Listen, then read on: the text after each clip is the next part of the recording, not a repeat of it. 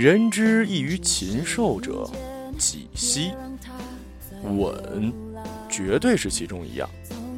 虽然经过巴别塔事件，上帝还是保留了很多能相通的东西，比如音乐、舞蹈、笑、拥抱、亲吻。吻在汉语里的读音其你有诗意，赏声，千回百转，万峦承恩，勿恩吻，又像是拟声词，模拟亲吻时鼻腔、嘴角发出的哼唧。英文的 kiss，擒在舌头尖上，是少年怯生生的、轻欠的吻。肯定不是湿吻、深喉吻。法文里的吻，baiser，读音平庸，起码在这个词上，法语不是世界上最美的语言。人为什么要吻呢？面前这可人儿怎么疼爱才好啊？浑身鼓荡神秘的力量，找不到出口，燥热，想把血当倾盆大雨一样泼出去。泼成一片瑰丽的霞光，像合二为一两块红烧肉的铁块一样的融在一起，想打破物理界限，闯入对方的身体，出和入，嘴巴就是这个出入口。我姥姥看不惯电视剧里男的女的接吻，一见则冷笑：“瞧瞧，又啃上了。”姥爷比他大了好多。俩人一辈子彼此谁都看谁不顺眼，他大概从来没接过吻。肯字，精辟啊！亲吻类似于一套精神上的猎与食，爱人是千辛万苦捕捉到手的猎物，珍惜，一点一点吞吃下去。路漫漫其修远兮，这啃干粮得啃一辈子。亲吻。位于情感过程抛物线的顶端，之前是长久的筹备，所有的机体和精神参与了一场或长或短的密谋，调集兵力，汇总成一次冲锋，揪准天时地利，拍马杀向敌军，双手齐出，自双翼突袭，擒住敌人首级，双唇缠绵鏖战，殊死搏斗。问完成的时候。嘬的一声，小小的烟花升空，炸裂，也是宣告胜利的枪声。然后，嘴唇分开，抛物线骤然跌落下来，周身忽然空荡荡的。世界怎么会变得这么暗淡呢？就像黑夜里擦起一根火柴，呲啦。等火柴灭了，会觉得眼前比黑夜还黑。脸颊、眉宇、睫毛、手指尖都唱黄了，不知怎么办才好。卖火柴的小女孩划着第一根火柴之后，不停的一根一根划下去。因此，在一个吻之后，必然只能赶紧接上第二个、第三个。一生三，三生无穷，爱意从此无穷尽。轻轻的一个吻，叫我思念到如今。头一次亲吻，像遭遇一阵剧痛，一次心肌梗塞，此际疼爱，爱的疼，宇宙迅速坍塌缩成一点，这个点位于两人的嘴唇交界之处。动物不会拥抱，也不会吻，它们用鼻尖温柔的蹭。拱，或者是舔、齿，头部所有能用的器官都用上，这已经有一部分吻的形态。但是这里没想法，他们脑子里没有话，没有暗存，顶多只有本能的光晕，照亮一圈模糊的意愿。啊，这是我猜的啊。吻是嘴唇能说出最好的话，比起他来，所有话都说的不够好。誓言不过是随手掷出的木瓜，蠢笨，不得要领啊！诗之达练有力，如同咒语，堪能忘记将本。读到好的诗，就像心口被吻了一下，可惜，他还要上气不接下气地翻阅一段语言的崎岖，贻误战机啊。所以，小人鱼输在勇气上。他被夺去武器，并不是真正的杀手锏。就算不说话，只要敢于给出一吻，他仍然能完整准确的表意，不会损失热力，也绝无误解。相悦相爱之乐，其诞生远远早于语言之诞生。啊，这也是我猜的。还没有冤家，我爱上了你。I'm crazy about you。没有山有木兮木有枝这种边敲鼓的歌曲的时候，山顶洞人怎么搞对象？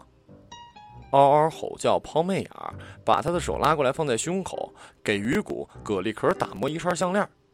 除此之外，就是扑上去撕咬、亲吻呗。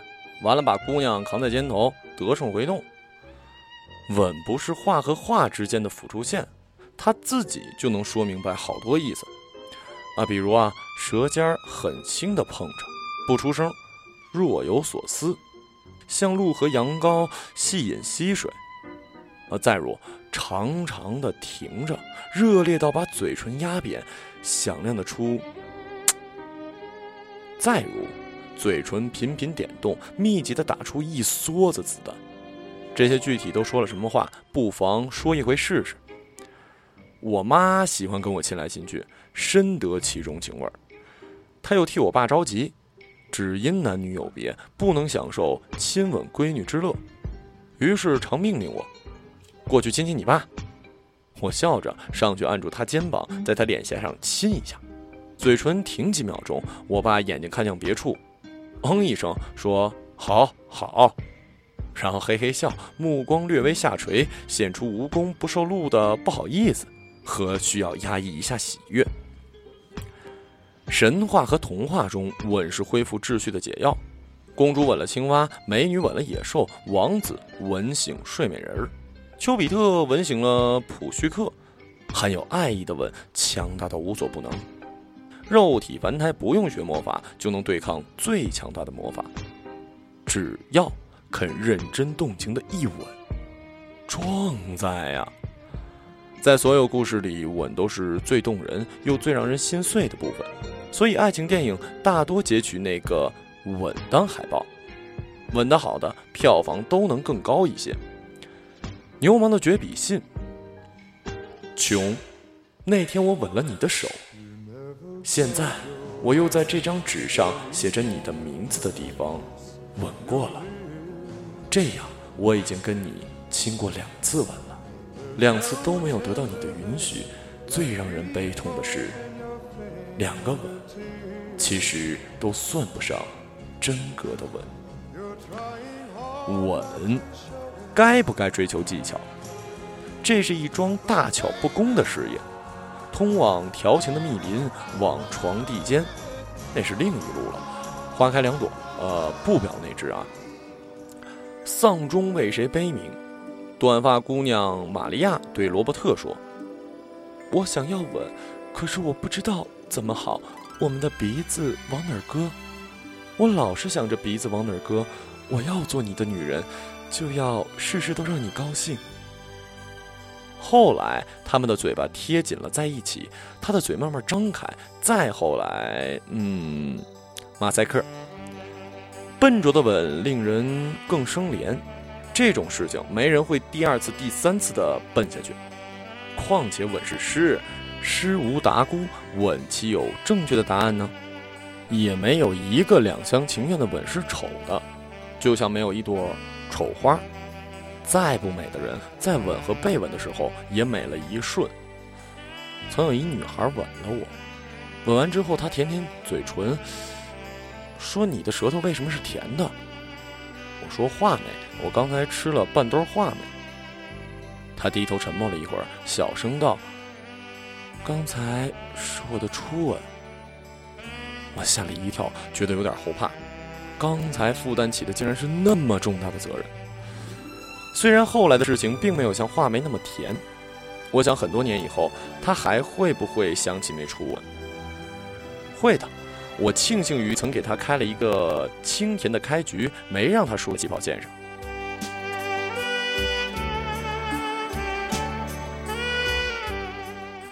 吻自己的亲人与爱人，寻常情怀耳。一朝兴起，揽住街上陌生人热吻，才是最高境界。不过也有可能招得人家落荒而逃，大喊抓流氓啊！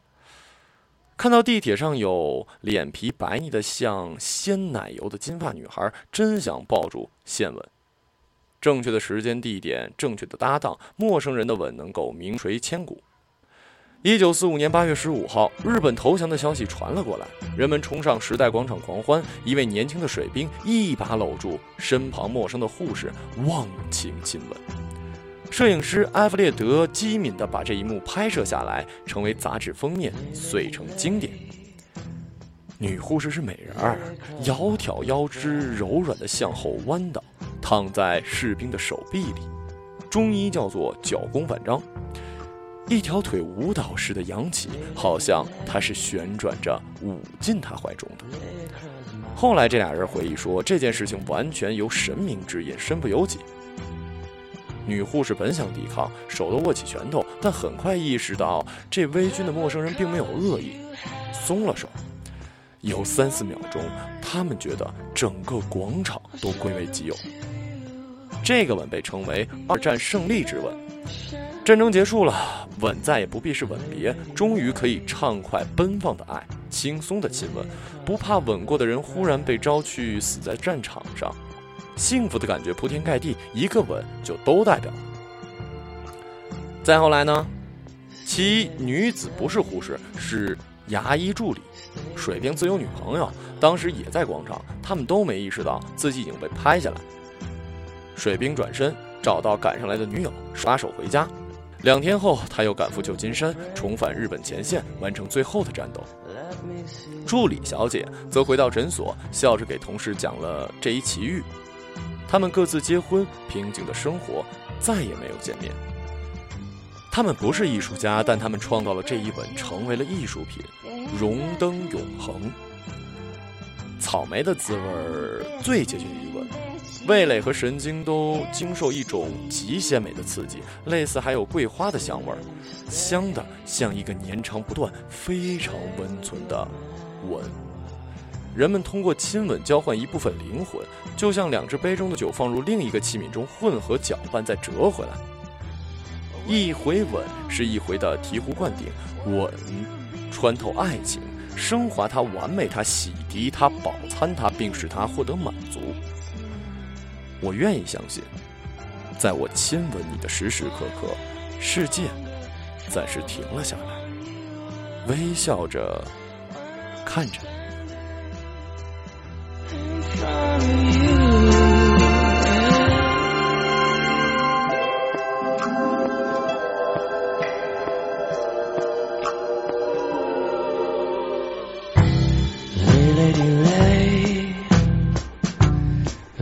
Across my big breast